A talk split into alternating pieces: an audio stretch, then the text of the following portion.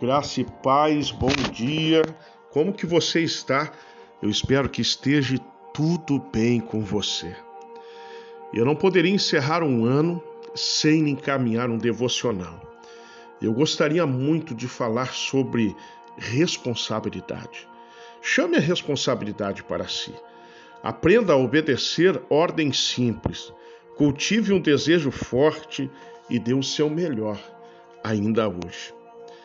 Sabe, nós devemos chamar a responsabilidade para si. Hoje, coloque o dedo em riste para o seu próprio rosto e diga: Eu sou responsável por minha vida dar certo ou errado. Repita ainda: Sou capaz de assumir as responsabilidades pelas minhas escolhas e suas consequências, até mesmo por erros e fracassos. Eu posso criar meu amanhã com minhas decisões do hoje. Os acontecimentos em minha vida, sejam positivos ou negativos, servirão ao meu interesse e me guiarão a maiores sucessos. A opinião das pessoas não influenciará o meu discurso. Posso dizer tanto sim como não. Não aceitarei que outros tentem me intimidar ou controlar pelo medo ou ameaça. Quando você se hospeda em um hotel para ter serviço de Wi-Fi, você tem que marcar um quadradinho aceitando os termos e condições do serviço. Essa é a hora de você aceitar os termos e condições é, da sua vida.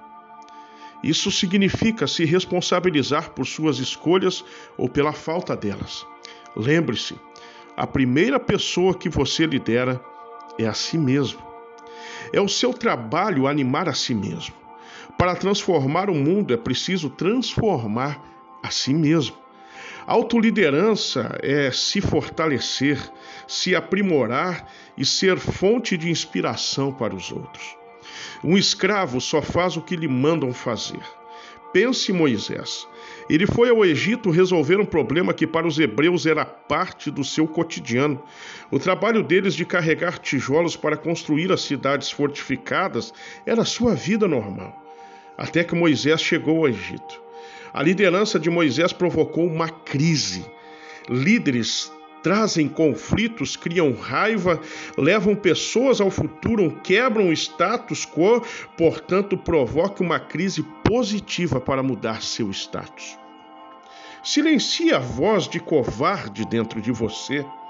Por covardia, traduza-se medo da dor.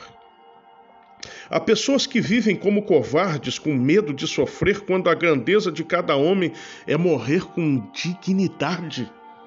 Sabe, aprenda a obedecer às ordens simples. Eliseu deu uma instrução simples a Naamã.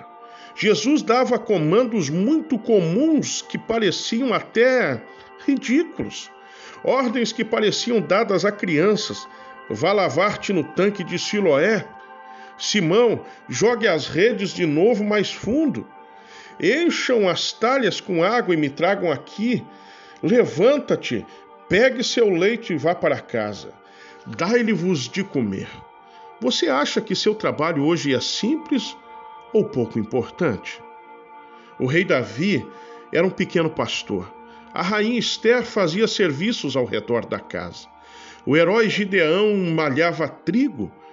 Dê atenção aos detalhes e aproveite as oportunidades simples que aparecerem.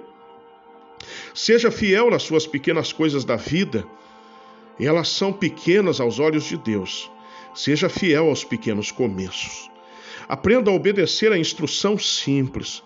Cultive um desejo forte. O profeta Isaías disse: Se vocês estiverem dispostos a obedecer, comerão os melhores frutos dessa terra. Assim está escrito em Isaías 1,19. A vitória não pertence aos mais sábios ou aos mais fortes.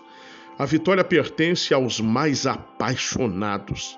Gente compulsiva, obsessiva, tomada de uma aspiração, de um sonho, de um desejo, algo que queima em seu coração como fogo.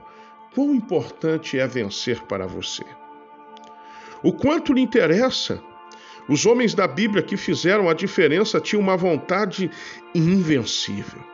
Venceram obstáculos intransponíveis, superaram-se além dos limites para eles, nada mais importava, interessava, tinha valor ou relevância.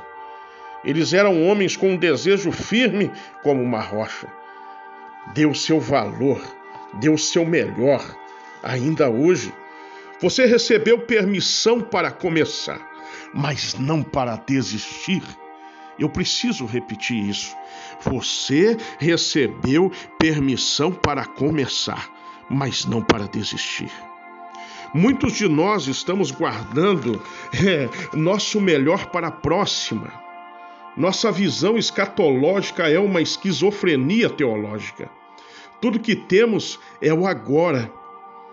É, portanto, a hora de oferecer o melhor que temos para dar. Este dia tem um valor infinito. Você não terá esse dia de volta. Você não terá outra vez essa oportunidade. Trate a sua vida como de fato ela é, sagrada e essencial. Viva cada dia com reverência e temor, como o salmista disse: ensina-nos a contar nossos dias para, para encontrarmos corações sábios. Assim está escrito no Salmo 90, 12. Hum. Eu quero abençoar sua vida. Deixa eu orar por você.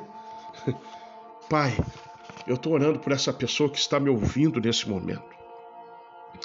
Ativa nela a responsabilidade que ela venha chamar para si a responsabilidade. Que ela venha, Senhor Deus, a aprender a obedecer às ordens simples, tanto humanas como as que vêm da parte do Senhor. Que ela venha cultivar um desejo forte e dar o seu melhor, a começar por hoje, em nome de Jesus. Amém e amém. Eu sou o pastor Fernando Aires do Ministério Esperança, Liberdade e Vida, Eleve Brasil, na cidade de Pantano Grande, no estado do Rio Grande do Sul. E eu estou passando aqui para te abençoar. E se você tem sido tocado por nossas mensagens e quiser primiciar, ofertar, cumprir um voto, esse é o momento. É só você enviar um Pix para eleve e lev pantanogrande@gmail.com ou me chamar aqui no WhatsApp que eu estarei lhe encaminhando a nossa conta e também o nosso Pix. Que Deus te abençoe copiosamente e eu desejo que esse fim de ano seja um fim de ano mesmo e que o início do ano seja um início de coisas grandes sobre a sua vida.